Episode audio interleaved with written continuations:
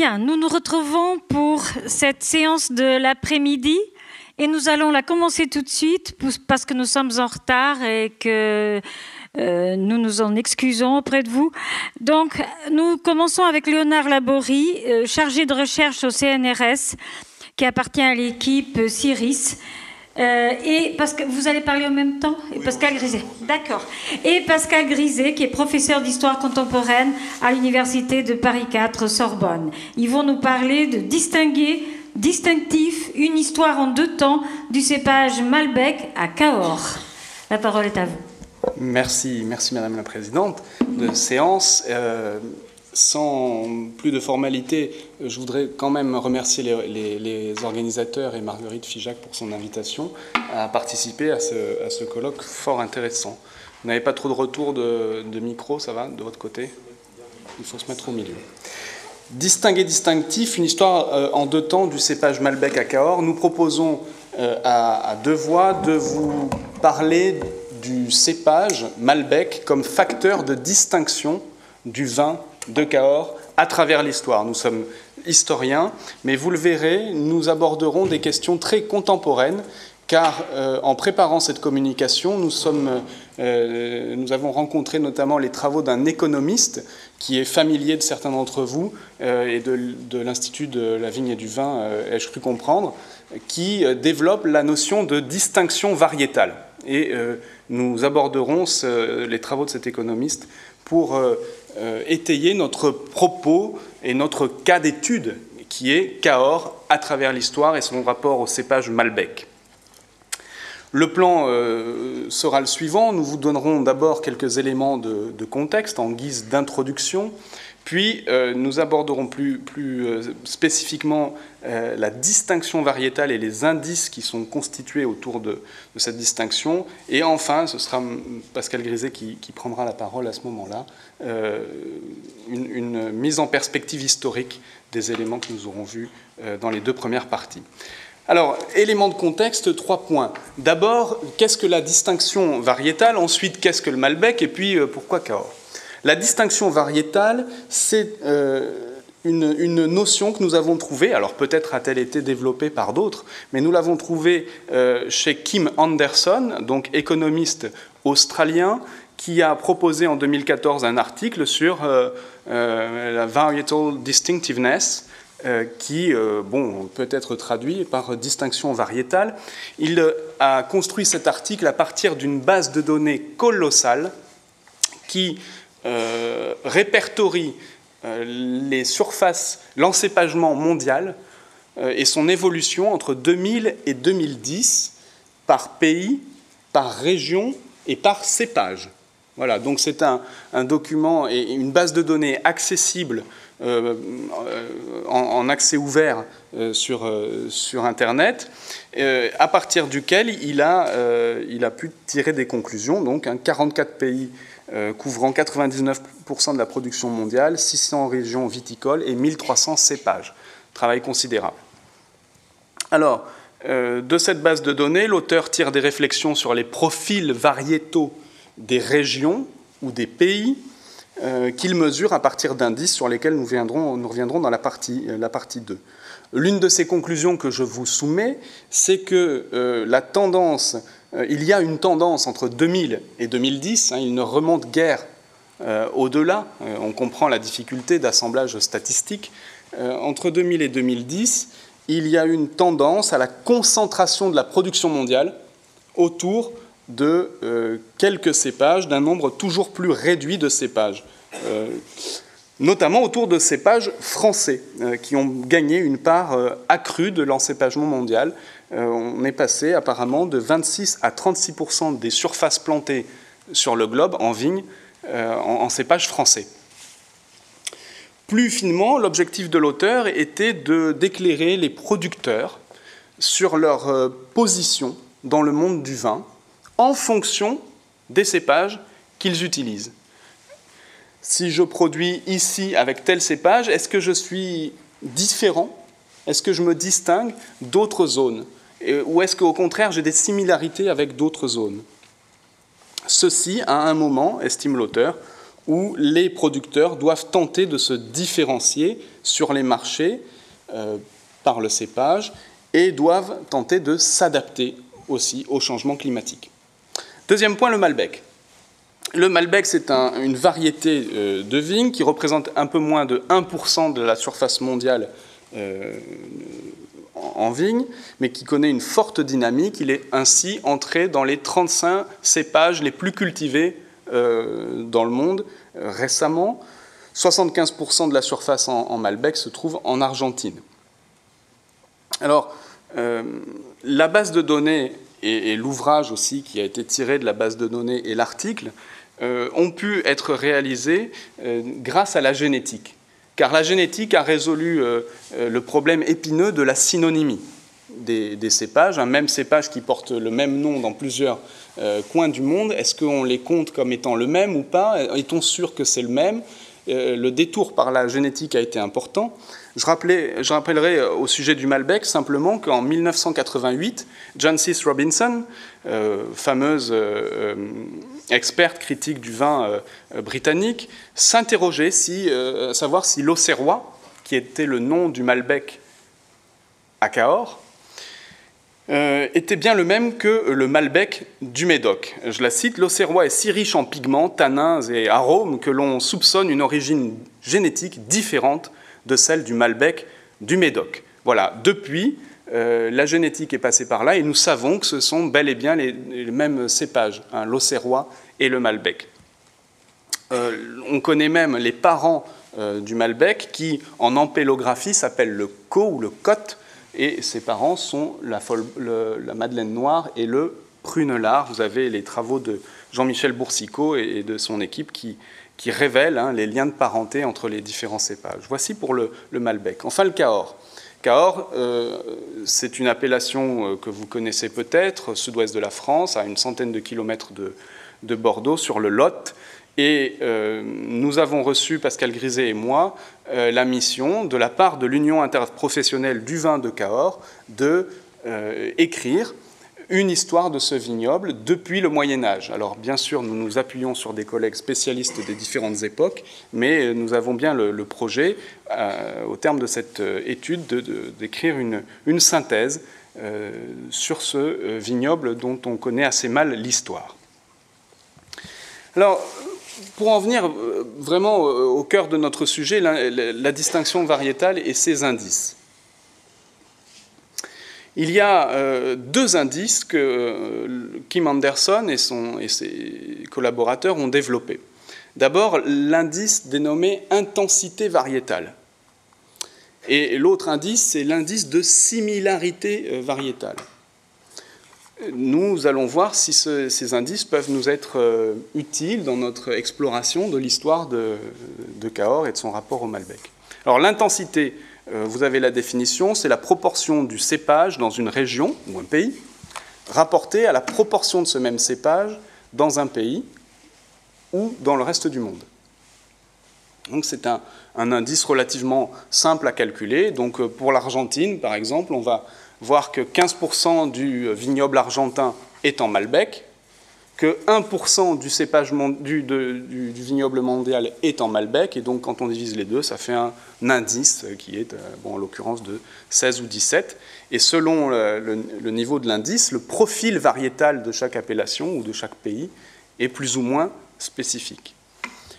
Similarité, c'est un peu le, revers, euh, et il s'agit, alors là vous avez la formule mathématique, euh, reproduite à droite. Vous voyez que ce n'est pas simple. Nous, on ne pas amusé à faire le même calcul pour, euh, pour Cahors, mais euh, il s'agit de, comparer le mix variétal de deux régions ou de deux pays ou d'un pays avec le reste du monde.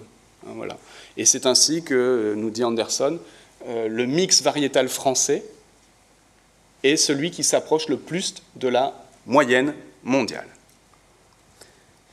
Alors, que peut-on dire de l'intensité variétale du, Malbec à Cahors et de la similarité euh, variétale. Je passerai rapidement sur ces points, simplement en vous, en vous disant que Le Malbec, dénommé autrefois euh, Auxerrois, hein, historiquement c'est le nom qu'a pris ce cépage là-bas, est certainement originaire du Quercy, donc de la région de Cahors, et qu'on en trouve des, mentions dès le XVIe siècle. Donc à la fin du XVIe siècle, on a un discours de la vigne écrit par un dénommé François Roaldès, juriste à Cahors, à l'université de Cahors, qui dit On ne voit point ici en nos raisins de cette laine qui soit sur la grappe, mais bien sur la feuille, laquelle est fort bourrue au plan, euh, que nous appelons Muscatelbourg. C'est un premier cépage caractéristique de la zone. L'autre cépage se nomme Auxerrois, qu'aucuns pensent avoir été apporté d'Auxerre en ce pays. C'est un raisin noir qui rend de très bons vins. Voilà. Donc, depuis le XVIe siècle, euh, le, Malbec, hein, si on l'appelle comme ça, est présent dans la région de Cahors, mais il n'a jamais été seul. C'est un point important. Donc ça, c'est une donnée à avoir en tête si on réfléchit à l'intensité variétale du Malbec à Cahors. Il n'a jamais été seul. C'est dans la période assez récente, ces 30 ou 40 dernières années, que euh, le, euh, le Malbec a tendu à représenter l'essentiel de l'AOC la, Cahors. Aujourd'hui, c'est 80% de l'appellation qui est en euh, Malbec. Quant à la similarité euh, du mix variétal de Cahors, elle nous amène à réfléchir à la diffusion de ce cépage Malbec à travers la France et à travers le monde, et inversement, à voir si Cahors n'a pas importé des cépages euh, de l'extérieur. Je dirais que euh, le, mix variétal de Cahors était très spécifique jusqu'au XIXe siècle, pas de similarité avec d'autres vignobles. En revanche, au XIXe siècle, il y a une très forte diffusion du Malbec à travers la France, dans le Bordelais notamment, mais aussi sur la Loire pour fournir euh, Paris en vin de coupage, mais aussi en Australie, mais aussi au Chili, en Argentine.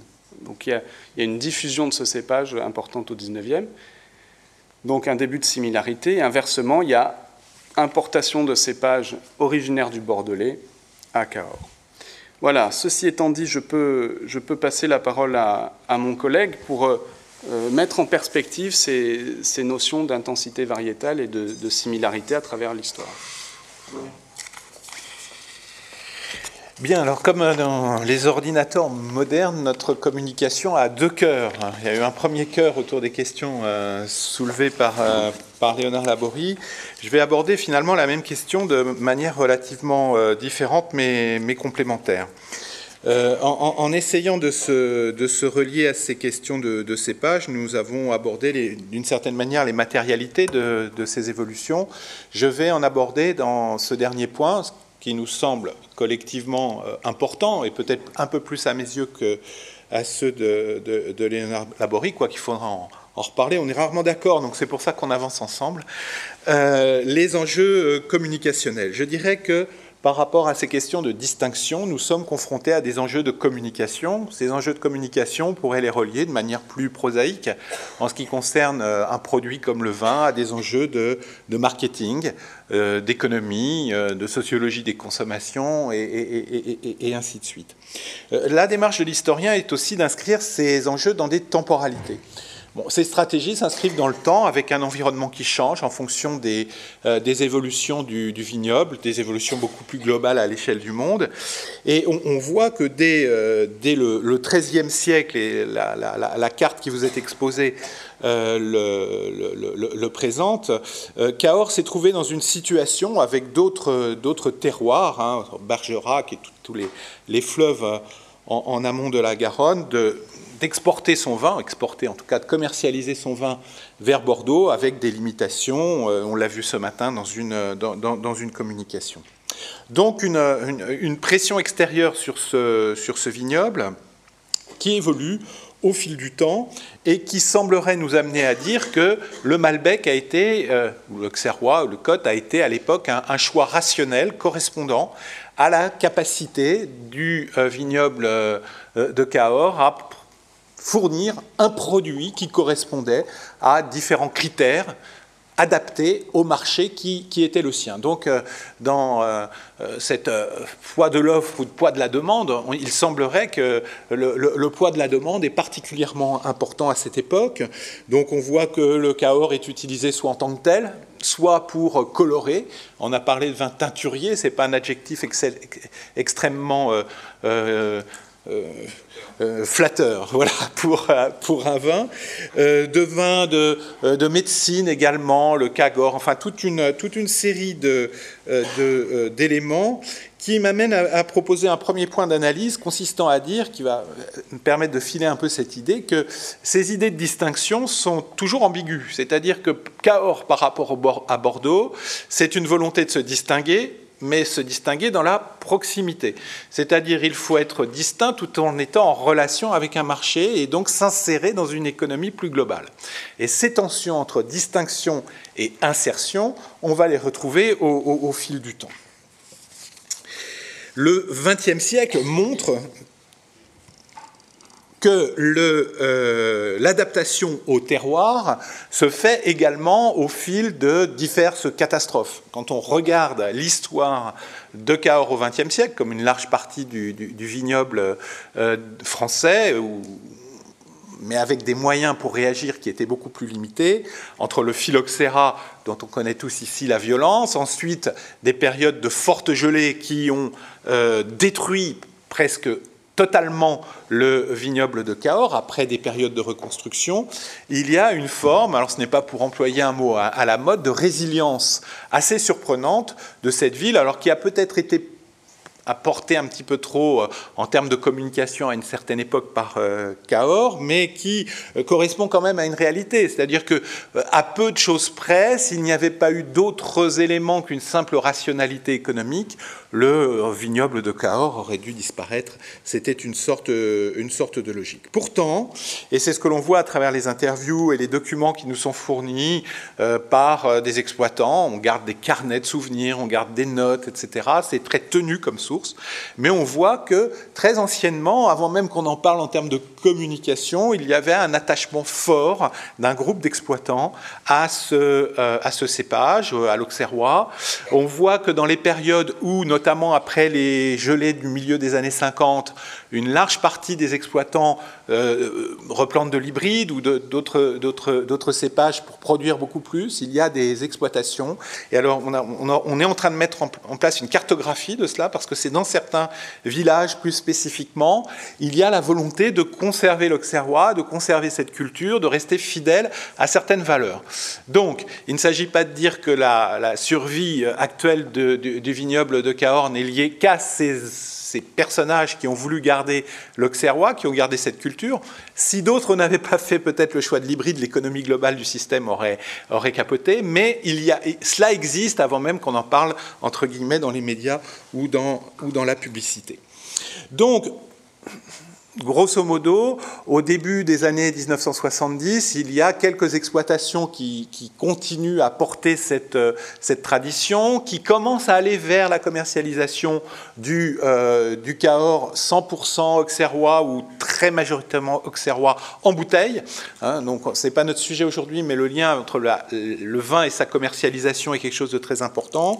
Et euh, apparaît une période de renaissance, en quelque sorte, du, du, du Cahors qui sera euh, perturbé par, euh, par plusieurs éléments, notamment euh, une commercialisation excessive de ce qu'on appellera le, le, carte noire, notamment un problème sur les prix. Enfin, les, les alternances entre périodes de prospérité et de crise marquent l'histoire de ce vignoble. Lorsque, euh, à la fin des années 1990, on essaye d'envisager une manière de, soit d'aller un peu plus loin, soit un peu plus tard de rebondir, vient euh, un autre facteur euh, d'interrogation, c'est le développement en Argentine d'une forte production mondialisée déjà, en tout cas américanisée, avec le marché d'Amérique du Nord, autour du cépage Malbec. Donc le cépage de Cahors qui s'appelait l'Auxerrois, le même, qui a été transmis à une époque par des Cadurciens vers euh, l'Argentine, eh bien, avec des volumes extrêmement importants, se trouve euh, doté d'une image de marque déjà mondialisée, déjà internationalisée en tout cas. Et donc l'idée vient à quelques personnes euh, à Cahors, notamment à l'UIVC, d'utiliser, de, de, surfer en quelque sorte sur ce, sur ce capital dirais-je, de réputation, de, un petit peu une forme de coucou, hein, on n'apprécierait sans doute pas que je dise cela, mais ils sautent là-dessus, et ils ont en même temps la légitimité que n'a pas le coucou, c'est que c'est leur cépage, c'est eux qui l'ont créé, mais il n'a pas le même nom. Donc ils prennent le nom pour parler de leur réalité à travers ce terme de, euh, Malbec. Donc se développe une, une nouvelle époque autour du cépage Malbec, avec l'appellation euh, Cahors Malbec, qui est mise en avant dans les euh, productions. Alors n'imaginez pas cela dans une, euh, euh, dans une unanimité, la communauté des exploitants, des négociants à Cahors est divisée sur ces questions. Il y a eu des conflits, il y a eu des, des éléments assez perturbants pour, pour le développement de cette stratégie. Mais cette stratégie est menée, menée en tout cas officiellement en total bon accord avec les Argentins. Euh, l'une des expressions à la mode depuis quelques années, c'est le gagnant-gagnant. Hein. donc c'est formidable, on va s'entendre avec les Argentins et euh, on va travailler ensemble. C'est plus complexe que cela également. L'Argentine, c'est une production de Malbec beaucoup plus importante que celle de Cahors, mais enfin objectivement, enfin d'après ce que l'on voit en tout cas, il y a des accords, il y a des partenariats, il y a des investissements croisés, hein, des Français qui investissent en Argentine, des Argentins qui investissent à Cahors, donc des, dynamiques plutôt, euh, plutôt positives dans une situation que l'on pourrait qualifier d'une certaine manière de... Euh, coopétition, hein, une coopération dans la compétition qui euh, n'est pas exempte de, certaines chicaneries, mais qui fonctionne à l'heure actuelle de manière plutôt positive. Alors, euh, cet ensemble de, choses nous amène d'éléments nous amène à nos, à nos conclusions pour euh, souligner à quel point les travaux, les recherches menées sur les cépages, leur histoire, l'apport de la génétique, l'apport de euh, l'économie également, à travers ce que nous avons développé dans notre premier point, permet de cadrer, de donner les repères par rapport à une question. Comment se fait-il qu'un vignoble aussi petit que celui de Cahors qui a une réputation à la fois positive et négative. Hein. Il y a des amoureux du Cahors comme des gens qui vont vous dire le Cahors, quelle horreur, c'est un qui rappe, ça ne va pas. Donc il y a une, une, réputation, en tout cas il y a une existence, il y a quelque chose qui existe. Et dans l'univers du vin, en termes de, de distinction, c'est quelque chose d'extrêmement important à l'heure actuelle, et c'est sur ce, ce point que, euh, que, que Cahors veut capitaliser. Alors capitaliser d'une manière, et j'en reviens à mes ambiguïtés, d'une manière ambiguë puisque euh, capitaliser sur le Malbec est un risque à l'heure actuelle, je ne sais pas si vous regardez un petit peu ce qui se passe dans vos euh, commerces préférés, mais euh, on trouve du Malbec euh, de plus en plus dans, différents, dans différentes appellations, en Loire, dans le sud-est, ailleurs à l'étranger, etc. Donc nous sommes dans une période, et là le, le regard de l'historien revient, dans, dans une période à la fois de transition et d'opportunité, c'est-à-dire que l'appellation Cahors peut encore s'appuyer pendant quelque temps sur ce levier que lui a donné le nom de Malbec, mais va devoir aussi s'en détacher. Il va falloir sauter au bon moment pour remettre en avant le nom de Cahors. C'est pourquoi d'ailleurs à Cahors on travaille beaucoup sur la notion de terroir autour de, valeurs beaucoup, beaucoup plus larges. Donc c'est un problème. Donc ces euh, risques et ces opportunités de la proximité, certes atténuée par les euh, avantages ou les atouts de la réputation et de l'enracinement historique. On les a retrouvés par rapport à Bordeaux, Cahors, marché bordelais et distinction par rapport à Bordeaux. Cahors par rapport à Mendoza également, par rapport à l'Argentine. On la retrouve à l'heure actuelle dans un débat qui n'est pas réglé et à ma connaissance qui euh, pose encore quelques problèmes. Est-ce que Cahors doit faire partie des vins du Sud-Ouest ou non? C'est un, un, sujet en termes de marketing et de développement. Alors ils ont un pied, ils n'ont pas les deux pieds, etc. Donc cette, euh, cette distance sans vouloir rompre les ponts, on la retrouve avec l'appellation, donc, enfin, la commercialisation sous l'appellation générale, sous le titre en tout cas général de vin du Sud-Ouest. Donc, et ce sera ma conclusion euh, définitive pour ne pas euh, dépasser le temps qui nous était imparti, Cahors a gardé sa visibilité, son identité, car euh, le vignoble s'est inscrit dans une croissance forte et une conscience forte des acteurs au-delà de leur intérêt à court terme. Et c'est ça qui est le euh, plus fascinant, puisque je viens plus personnellement du monde de l'histoire de l'entreprise, l'histoire économique, de, de l'entité Cahors, qu'on ne peut pas réduire bien évidemment à ce que serait une entreprise, a su, euh, au-delà des intérêts commerciaux à très court terme, qui auraient pu offrir des possibilités à certains moments, a su s'inscrire dans la longue durée, dans une sorte d'équilibre entre les risques et les avantages de la distinction. Je vous remercie.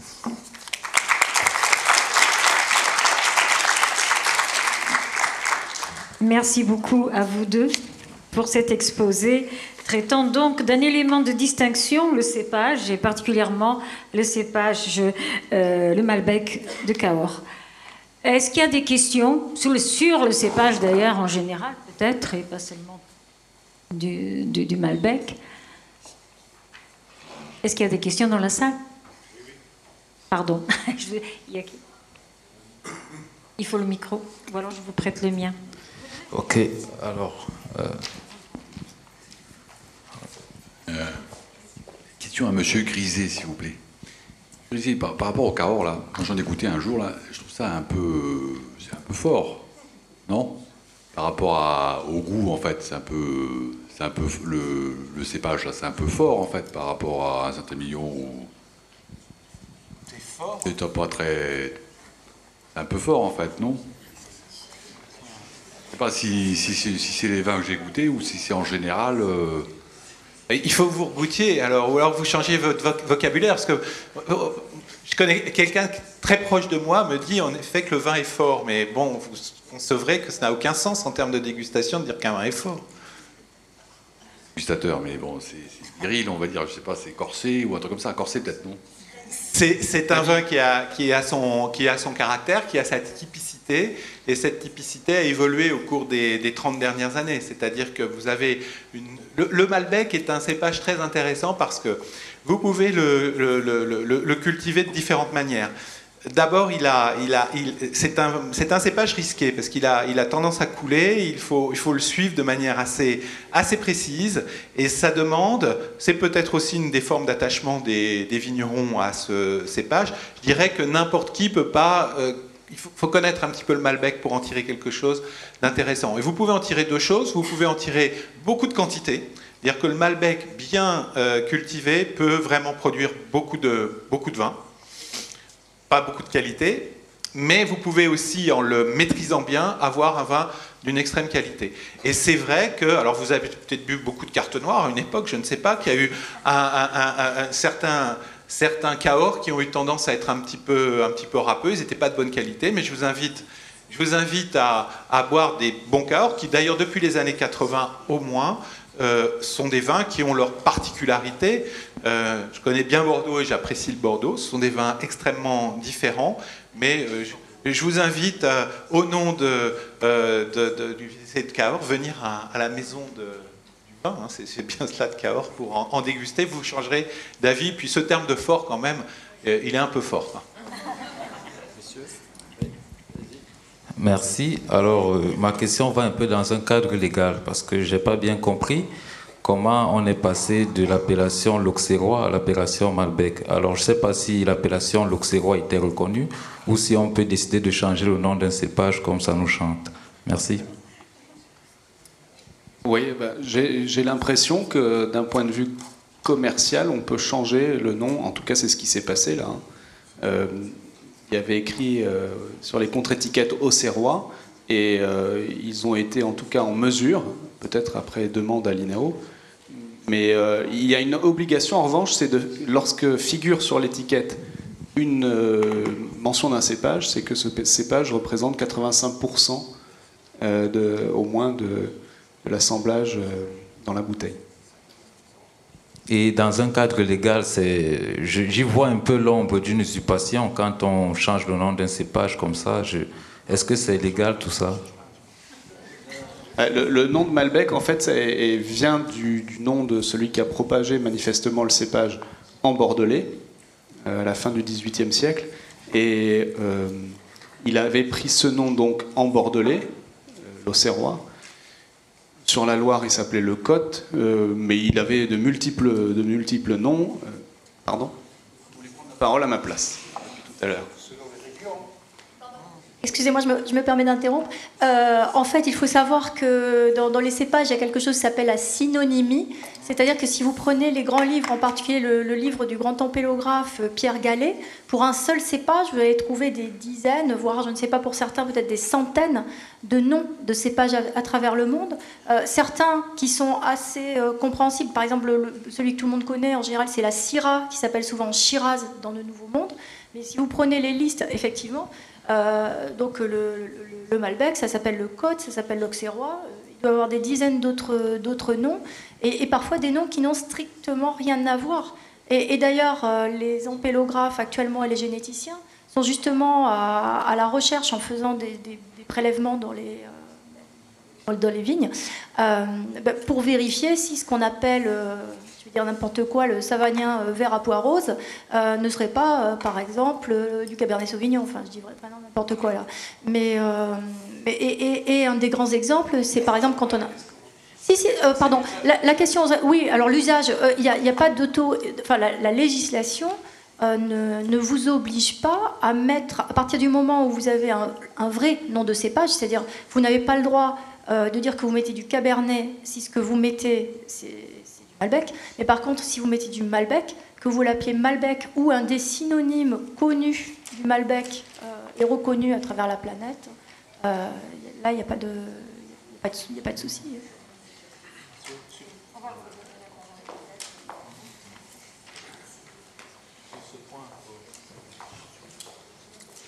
Il faut préciser une chose, c'est que même dans la- dans la- dans la- dans l'appellation Cahors, les- quand vous échangez avec les, les vignerons, les viticulteurs, ils ont des mémoires du cépage qui, diverses, qui sont très diverses selon les, lieux.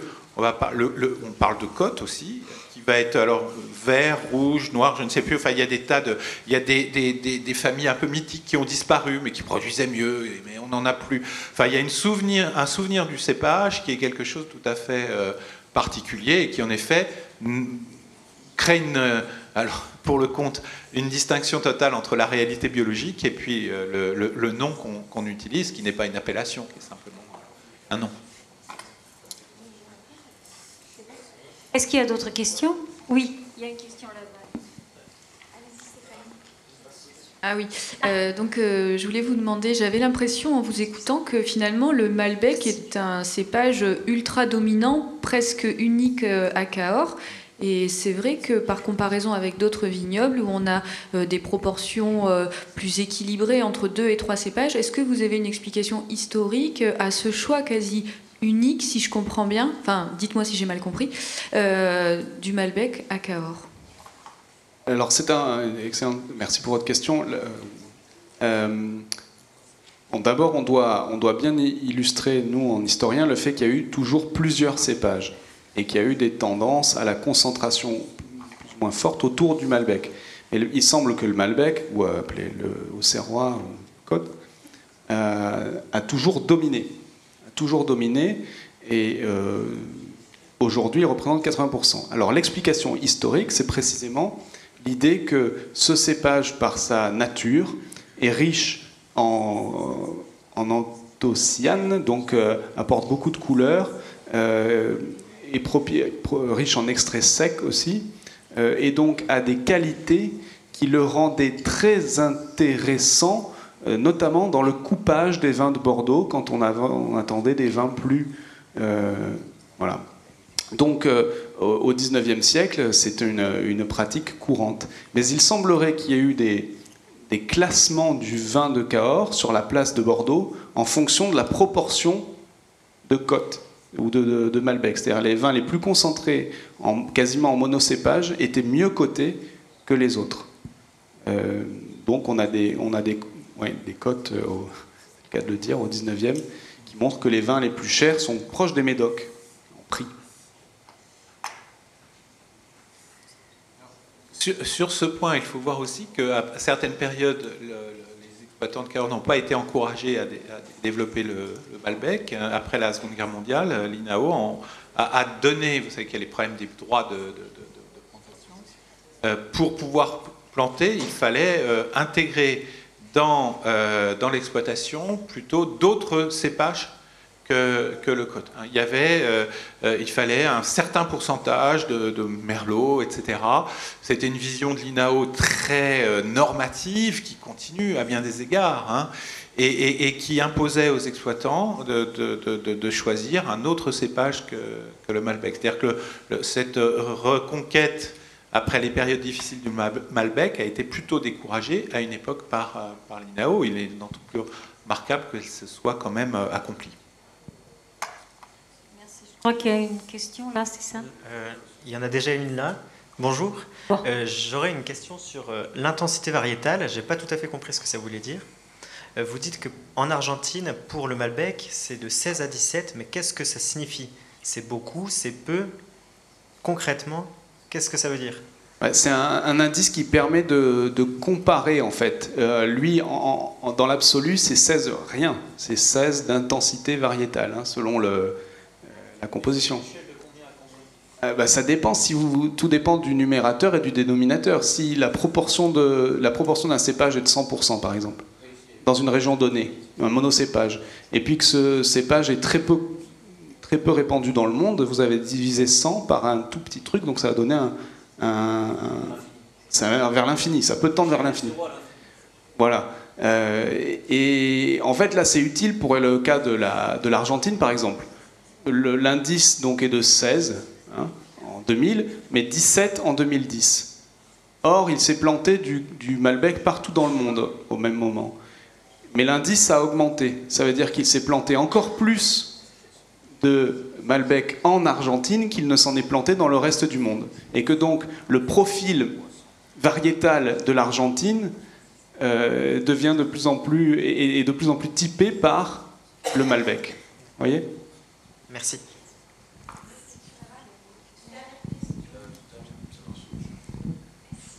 Ben, du coup, en parlant du, Malbec, moi, je, pensais aussi à une autre peut-être distinction, je sais pas, du coup, c'est ça ma question. Est-ce que, du coup, tout ce qui est euh, l'appellation Côte de Bourg, du coup, plus proche d'ici, où ils utilisent un peu de Malbec en assemblage, du coup, avec du Merlot et peut-être bien du Cabernet Sauvignon et Oufran, je sais pas, s'ils en utilisent là-bas, est-ce que du coup c'est une sorte aussi de distinction de, bah, du coup, de cette appellation? Car ça va être sûrement la seule appellation des appellations de Bordeaux qui l'utilisent en assemblage Ou est-ce que c'est pas réellement une distinction? Alors le, Malbec a, été beaucoup plus utilisé dans le Bordelais par le passé et il reste utilisé de, nos jours. Donc euh, en termes techniques, euh, c'est un cépage qui entre dans l'équilibre de certaines productions, euh, la région de Bordeaux, de l'appellation de Bordeaux, y compris en Côte de Bourg. Dans certaines parties de l'appellation, il va être un peu plus utilisé, mais et là, si on relie ça en termes de communication, il n'y a aucun intérêt pour Côte de Bourg à tout à coup se communiquer sur le Malbec, alors que ce n'est pas sa spécificité, qu'il n'y aura aucun lien historique à, se, relier à cela. Alors, il peut y avoir un intérêt, c'est de s'intégrer dans une offre globale à l'échelle du monde de Malbec, ensuite, c'est une question de, prise de risque. L'appellation Côte de Bourg a déjà une réputation relativement établie, alors avec ses points forts et ses points faibles. Est-ce que miser, puisqu'il s'agit d'une mise d'une certaine manière en termes de communication sur le Malbec, le faire apparaître beaucoup plus mais alors beaucoup plus, ça signifierait euh, Cahors, l'appellation, pour avoir l'appellation euh, Cahors, le minimum c'est 80, 70%.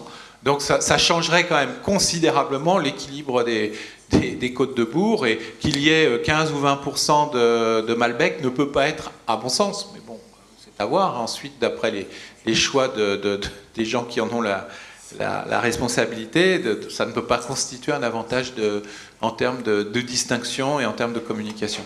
Bah, enfin, moi, je vois peut-être ça un peu différemment parce que du coup, en soi, ça change. Enfin, au niveau euh, aromatique ou structurel du vin, ça va quand même potentiellement beaucoup le changer, beaucoup impacter le vin et distinguer du coup des autres vins des appellations annexes, enfin, pas annexes, proches en tout cas de l'appellation. J'avais du terroir, enfin, après du coup. En tout cas, euh, John C. Robinson que je citais tout à l'heure, euh, donc critique du vin britannique, dans les années 80, elle goûte les Cahors qui ont intégré cette portion de Merlot. Ça, c'est une nouveauté hein, des années 60. Et alors, elle dit, euh, bah, par rapport aux anciens Cahors, je ne sais pas si on en avait bu, mais elle prétendait pouvoir comparer. Euh, par rapport aux anciens Cahors, on, dirait qu'on boit euh, un côte de Blaye euh, ou de Bourg un peu charpenté, quoi. un peu plus charpenté, mais ça, ça ressemble beaucoup. C'était son observation à l'époque. Euh, je pense qu'elle ne la ferait plus maintenant. Elle ne la fait plus du reste Merci, maintenant parce que vais- justement la proportion tendanciellement du merlot la parole baisse, etc. à